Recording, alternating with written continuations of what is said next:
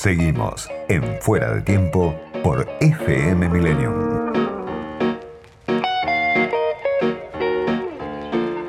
Pasan los meses y se mantiene esta doble vía de influencia negativa del virus, del coronavirus, del COVID-19, por un lado, obviamente con lo que tiene que ver con los costos sanitarios, los costos a nivel de vidas humanas, el aumento en el nivel de contagios, la cuenta que todos los días vamos haciendo, y por otro lado el efecto sobre la economía, ¿no? el efecto de la pandemia y el efecto de la cuarentena, lo que tanto se discute, cómo impacta a nivel de una economía que ya venía de años de bajo crecimiento o de recesión plena. Para tratar de entender esta situación, este cuadro, está ya del otro lado de la línea Cecilia Todesca, que es la vicejefa de gabinete de la Nación, una persona muy cercana a Alberto Fernández antes de que fuera candidato a presidente y ahora también que es el presidente de la Nación. Cecilia, buenas tardes, soy Diego Genú, gracias por atenderme.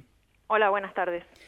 Bueno, primero consultarte por eh, cómo influye justamente el número de contagios, el número de muertos que estamos viendo eh, en estos días que, transcurren desde que se decidió cierta flexibilización de la cuarentena, cómo influye esta cuenta y cómo influye, por otro lado, la restricción económica a la hora de decidir qué hacer con la cuarentena, ¿no? Este, Un gobierno que está tratando de atajar penales en varios frentes a la vez, de que, que, tomó decisiones, obviamente, como es el ATP, como es el IFE, como es los créditos a tasa cero, pero que al mismo tiempo está muy apretado y muy restringido. Digo, ¿cómo influye cuando uno tiene que decidir si seguir o no con la cuarentena esta restricción económica en la que está el gobierno? Nosotros básicamente miramos dos cosas. Por un lado, participamos en forma directa en las reuniones que el presidente organiza con los expertos en salud tanto del Ministerio de Economía como el resto de los especialistas. De modo tal que nosotros vamos siguiendo la evaluación que más allá de los números que se publican cada día, tienen los infectólogos de lo que va pasando con la enfermedad enfermedad de la cual conocemos algunas cosas y otras no, con lo cual ahí hay un grado de incertidumbre importante, pero de todos modos nosotros participamos en esas reuniones y tomamos esa información. El otro conjunto de información que nosotros miramos el que está directamente relacionado con el nivel de actividad. Es decir, qué pasa en un país tan grande como la Argentina, con una gran cantidad de actividad económica y con distintas inserciones por parte de los trabajadores y las trabajadoras, qué va pasando con el nivel de actividad. Y nosotros mezclamos esas dos cosas y vamos utilizando las herramientas que diseñamos y las vamos transformando para adaptarlas a la realidad sanitaria por un lado y a lo que nos eh, van indicando eh, los datos e-, económicos y sociales por el otro lado. Eh, ese es el cóctel que nosotros generamos y, nos reunimos más de una vez por semana para ir haciendo el seguimiento y, y de esa forma intentar morigerar una parte del impacto eh, de la pandemia sobre el normal funcionamiento de la economía.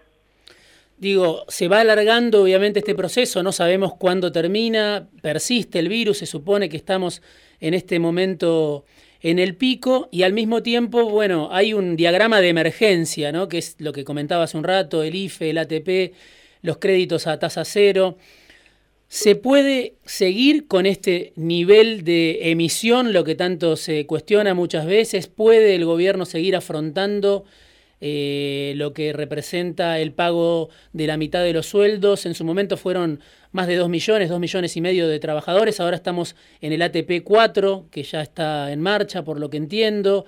Digo, ¿hasta dónde puede el gobierno seguir cubriendo eh, las necesidades que provoca la pandemia, por un lado el IFE, por otro lado el ATP, que me parece que son los dos programas más mm. importantes.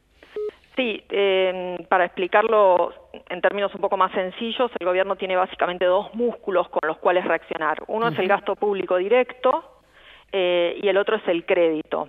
Eh, el crédito en la Argentina es muy bajo en relación al PIB y por el otro lado eh, eh, los depósitos en los bancos han ido creciendo, de manera tal que nosotros tenemos una gran cantidad de liquidez que se genera en los bancos, que lo que estamos tratando de hacer es que recircule y se conviertan esos depósitos en préstamos a tasas favorables y garantizadas por el Estado para la producción. Ese es un músculo. Y el otro músculo es el músculo del gasto público directo. nosotros todavía tenemos ciertos márgenes para seguir adelante. Eh, creemos que es muy importante que, el Estado no se corra en una situación de tanta incertidumbre como esta, e incluso cuando vemos que hay algunos indicadores que evidencian cierta, cierto retomo del nivel de actividad, todavía sin tocar los, los, los registros previos a la pandemia, tenemos un diagnóstico que es que nos equivocaríamos mucho si eh, retiráramos el auxilio a las empresas y los trabajadores antes de tiempo. Eh, así que, digamos, nosotros todavía tenemos tela para cortar, y no es solamente a través del gasto público directo, sino que tenemos toda la masa de ahorros que existen en los bancos que, eh, digamos, guiados este, y con buenas prácticas implican un, apoyo grande, digamos, para, hablar números concretos, digamos, el apoyo directo por el lado del gasto público, el acumulado hasta acá más o menos es 3.25 del PIB, los préstamos, es decir, eh, los préstamos que se han generado a partir del 20 de marzo hasta aquí, son otros dos puntos adicionales del producto. En total, cinco y algo. Con lo cual, son dos músculos los que tenés para, eh, para hacer fuerza en esta situación. Sí, eh, que es mucho, vos decías en alguna entrevista que, que, vi que dabas en televisión, que en medio de la pandemia se haya logrado, bueno, destinar esa masa de recursos a créditos para la producción, pero en general Argentina tiene un porcentaje muy bajo, ¿no?, de, de crédito. Eh, miraba, por ejemplo, datos de, Daniel Marx, que hablaba de que, este, por ejemplo, en Chile es el 117% del PBI, en Brasil el 62%, bueno, y, en Argentina era el 9%, ¿no? Por decir... Sí, no, no, no, no, es muy bajo, eh, bajó mucho durante la gestión anterior, pero aún en el mejor momento de la gestión kirchnerista creo que tocó 16 eh, 16 puntos del PIB, que eh, bien como vos indicás en la comparación regional te da muy muy bajo. Ahí hay dos cuestiones, el financiamiento es fundamental para la producción, es decir, vos cuando lanzás una empresa, un emprendimiento, un comercio, necesariamente vas a necesitar eh, capital de trabajo, comprar máquinas, adaptar un lugar. Luego, en el giro de los negocios muchas veces también necesitas capital de trabajo para hacer el puente financiero entre lo que vendes y lo que compras.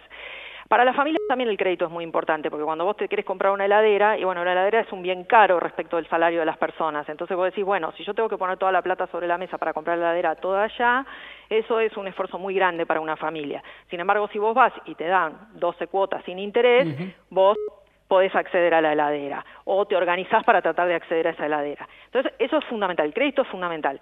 De ahí a la financiarización hay un paso completamente distinto, porque ¿qué es lo que ha pasado en el mundo en los últimos 30 años?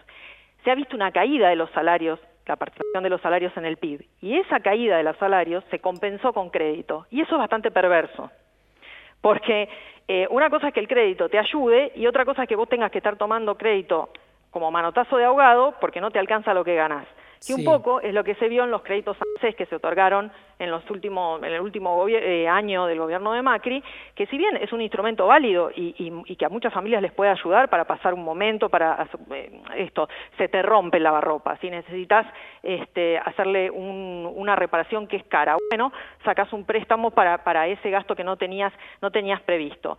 Eh, una cosa es eso y otra cosa es empezar a girar en falso. Mucha de la gente que nos escucha seguramente lo sabe. Cuando vos te empezás a financiar con la tarjeta porque no llegas a fin de mes, eso termina siendo una bola eh, que, no, que, no, que no está buena, este, que no tiene buenos resultados. Entonces hay un balance. Esta economía está subbancarizada y también está subatendida por el lado del crédito y tenemos mucho para crecer. Lo que no quiere decir que esto no haya que irlo llevando de la mano de una recuperación de los ingresos reales de las personas, que son con lo que vos después atendés todas las cuotas que fuiste asumiendo. Sí, en muchos casos además, bueno, familias sobreendeudadas, como vos decías, que pagan tasas usurarias, ¿no? Y que pasa mucho también con, mm. con el crédito informal, llamémosle, lo mm. que se llama Credit Ya, que son tasas exorbitantes en el conurbano bonaerense. Pero digo, ¿por qué no prestan los bancos en la Argentina? Este, más allá de que vos decís prestaron mucho para lo que venían prestando en estos meses de la pandemia, pero digo, ¿por, qué no prestan esa, en cuatro meses prestaron 1.4 del PIB, que es muchísimo. Básicamente a empresas y también eh, en este crédito a tasa cero para los trabajadores y las trabajadoras independientes. ¿Por qué no prestan? Bueno, los bancos no prestan plata propia, prestan plata de terceros, que son los depósitos de las personas. Entonces los bancos para poder prestar tienen que cumplir con una serie de reglas que le establece el Banco Central de la República Argentina. ¿Por qué? Porque tiene que proteger los depósitos de las personas. Entonces, los bancos antes de dar un préstamo observan una gran cantidad de cosas. Entre ellas, por ejemplo, en este momento nosotros hemos logrado un estímulo al crédito porque hemos dado garantías estatales y también porque hemos dado subsidio de tasa. Entonces, eh, ¿por qué no prestan? Bueno, no prestan porque cuando la situación se pone muy riesgosa ellos tienen que preservar los, los, los, depósitos de las personas y también porque para prestar vos tenés que hacer un trabajo, vos te tenés que sentar, ver una carpeta de una persona, de una empresa, hacer una proyección de los ingresos de esa empresa, en fin, tenés que trabajar un poco más. Y en los últimos años a los bancos les convenía más poner esa liquidez directamente en las LELIC, que les daban, que son las unas, letras del Banco Central, digamos, es como que compraban un título del Banco Central que les daba un gran rendimiento. Con ese rendimiento se daban vuelta, le pagaban al depositante una parte de, de ese rendimiento y la otra se la quedaban. Y no tenían que hacer ese trabajo engorroso de ir mirando carpeta por carpeta de empresa o prestarle a las familias y siempre hay un riesgo en esto y bueno, tenés que hacer bien tu trabajo para que tu riesgo esté dentro de los estándares mm. este, y, el banco no, no, no entra en una situación de, inestabilidad.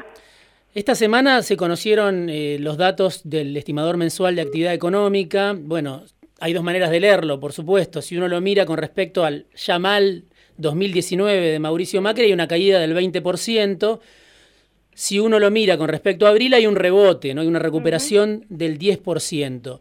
La pregunta es, en un contexto como este, con salarios que vos mencionabas que vienen de fuertes años de, ajuste durante los años de Macri, que Fernández pienso en el inicio imaginaba como parte del motor de la economía para encender la economía, para poner en funcionamiento el mercado interno. Digo, ¿cuál puede ser hoy el motor de esa recuperación, más allá de que estamos en una situación excepcional, de absoluta excepcionalidad como es la pandemia, pero digo, pensando un poquito hacia adelante, con los salarios tan, tan caídos, tan deprimidos, ¿cuál puede ser el motor de la recuperación hacia adelante? La, la, observación que vos haces es absolutamente correcta. Eh, la salida de esta crisis es con mercado interno y ese mercado interno no puede recuperarse si los ingresos reales de las familias no se recuperan. Eh, lo que pasa es que esa recuperación debe darse a una velocidad y acompasadamente con otras variables para no generar eh, un boom que después te, eh, en realidad te, te, repercute en el resto de las variables macroeconómicas, ¿no? Sí. De todos modos, hoy estamos observando, hoy estamos partiendo de una base muy, muy baja, porque es un golpe muy, muy fuerte sobre la economía. Esto no se ve solo en Argentina, sino en todo el resto del mundo. Incluso, como vos comentabas al inicio de la nota, digamos, países con estrategias sanitarias muy diferentes, de todos modos están observando una contracción en el nivel de actividad muy grande. Y esta contracción tiene varias explicaciones. Una, algunas, algunas empresas no pueden producir, ya sea porque el Estado le dice, señor, usted tiene que cerrar porque estamos en riesgo sanitario, o porque el Estado no le dice nada, la empresa abre, sus empleados se contagian y la empresa cierra a continuación. Eh, entonces eso, es una parte por el lado de la producción, de la oferta, pero por el lado de la demanda también hay cambios muy grandes, porque a la gente, al bono no, hay un, hay un ejemplo que nos daba el, eh, ministro Culfas, que, que es muy eh, explicativo de esto, se han vendido muchas menos golosinas. ¿Por qué? Y porque la gente no camina por la calle y entonces no paras en el kiosco y te antojas con un chocolatito y ya que estás, si estás con tu sobrino, le compras un chupetín. Vos decís, pero todo eso se vende en el supermercado. Vos podés ir y comprarlo en el supermercado. Y sí, pero no lo compras en el supermercado. Porque tu lógica es que cuando salías y estás esperando el colectivo, mientras esperas el colectivo, te dan ganas de comer el chocolate y lo compras. Entonces, por el lado del consumo, tanto porque la gente no está circulando como normalmente lo hace, como que muchas familias han visto reducido su ingreso, también por el lado de la demanda estamos teniendo un empujón hacia abajo. Por eso decimos que es una crisis muy atípica y la salida es en base a consumo, pero habrá que ver cómo se modifica ese patrón de consumo de las familias en esta salida. Cecilia, ¿cómo se puede compensar en el corto plazo también o en el mediano plazo, pero en, este, en esta inmediatez que sigue eh, la caída de la recaudación, ¿no? que obviamente tiene que ver con este cuadro que vos estabas contando recién. Eh, eh, se habla del impuesto a las grandes fortunas, que es un proyecto que está durmiendo por ahora, hace tres meses que se menciona. Por otro lado, Fernández habló de la reforma impositiva. Digo, ¿cómo se puede compensar esa caída abrupta también en la recaudación, si hay forma de, recuperarla o no hay forma de compensar eh, esa caída de la recaudación. Se va a recuperar en tanto y en cuanto la actividad económica se recupere. Hmm. Eh, de todos modos, nosotros tenemos algunos indicadores que son interesantes. Si vos mirás eh, la evolución de los, de los impuestos el primer semestre, los impuestos que más crecieron en términos porcentuales, no en su peso respecto al total de los impuestos, pero sí en variación porcentual fueron bienes personales y el impuesto país. Esto quiere decir que nosotros, con las primeras medidas de gobierno que tomamos antes del COVID, no imaginábamos el COVID, nosotros ya produjimos una modificación en la estructura tributaria. ¿Qué tipo de modificación? Cobrarle más a los que más tienen o cobrarle más a los que compran bienes suntuarios, entre mm. ellos dólares, mm. ¿sí? Eh, o asociados al dólar. Entonces, eh, hay una primera cuestión que nosotros tenemos que retrotraer, que es que en la gestión anterior se tenía un diagnóstico por el cual si vos le bajabas los impuestos a las personas de más altos ingresos, ibas a generar una corriente de inversión que a su vez te iba a generar mayor producción y mayor empleo. E, eso no se verificó. Ese, es el, recetario típico de, de, la visión neoliberal, digamos. ¿no? Acá no hay inversión, y no hay producción y no hay empleo porque los impuestos son muy altos.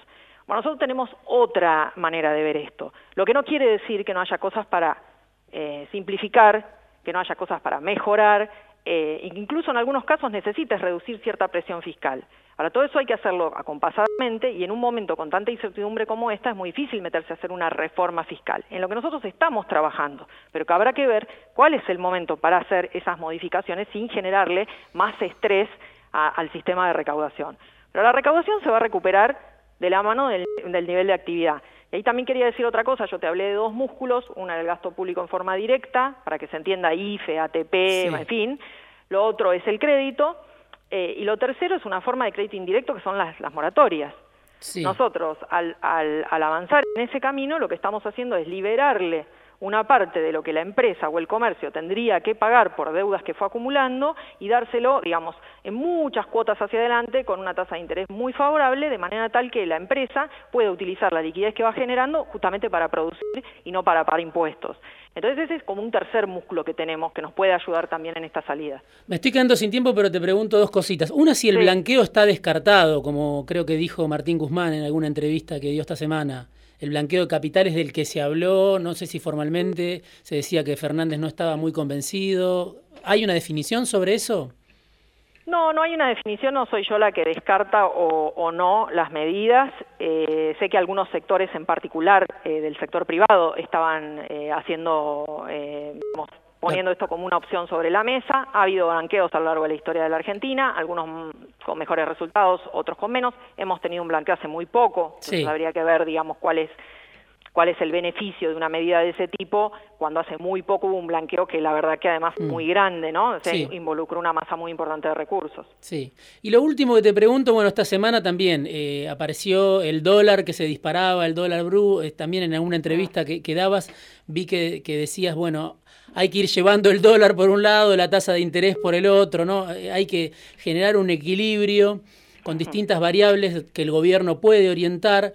Pero mi pregunta es, por un lado, si les preocupa esta suba del, dólar paralelo, este, cuando hay más, mayores controles del, gobierno, y por otro lado es en qué nivel piensan que va a estar la inflación, ¿no? Porque eh, la inflación del primer semestre fue de 13,6 y queda muy lejos la previsión de las consultoras del mercado que este, hablaban de 40 para este año. Obviamente hay pronósticos de catástrofe que hacen algunos economistas que dicen que puede venir una hiper, etcétera. Pero digo, ¿ustedes dónde están viendo la inflación? ¿En un nivel similar para el segundo semestre de este nivel que hubo en el primer semestre? ¿O no, no hacen predicciones sobre eso? No, sí tenemos escenarios. Es un poco difícil de decir porque va a estar muy, digamos, muy relacionado con cómo se recupere o no el nivel de actividad y por el otro lado qué tan exitosos seamos en estas conversaciones donde hay que acompasar distintas variables, un poco como lo que vos decías mm, antes. Mm. Ese triángulo entre tasa de interés, tipo de cambio y regulación del mercado cambiario, que en Argentina es una condición eh, sine qua non para llevar adelante la macro. Eh, lamentablemente en, la Argentina las recetas que funcionan en otros países no funcionan por este tema que tenemos del ahorro en dólares y porque el dólar es una medida de es como una especie de síntesis este, de, cómo, de cómo van las cosas. Entonces salta un poco la brecha y obviamente está para de todos los diarios. Vos decís, ¿es tan grave como para? Bueno, es un indicador, casi te diré un indicador antropológico, yo no sé, no solo económico. Este, y bueno, pero eso es un dato de la realidad. Entonces, por eso digo que lo que pasa con el tipo de cambio, lo que pasa con una regulación que nos permita no estar metiéndole ruido a la economía de carne y hueso, a la economía productiva, todo el tiempo por la cuestión financiera porque así no se puede producir y no se puede tampoco generar empleo. Si vos todo el tiempo estás a salto de mata respecto de lo que pasa con algunas variables financieras que se te escapan. Eh, por eso hablo de ese triángulo y de esas velocidades, también en términos, por ejemplo, de la recuperación del salario real que hablábamos hace un rato. Cecilia, muchísimas gracias por este rato. Me queda muchísimo para preguntarte, pero sé que estás muy ocupada, así que te agradezco habernos atendido esta tarde. Gracias a vos por la invitación. Hasta luego.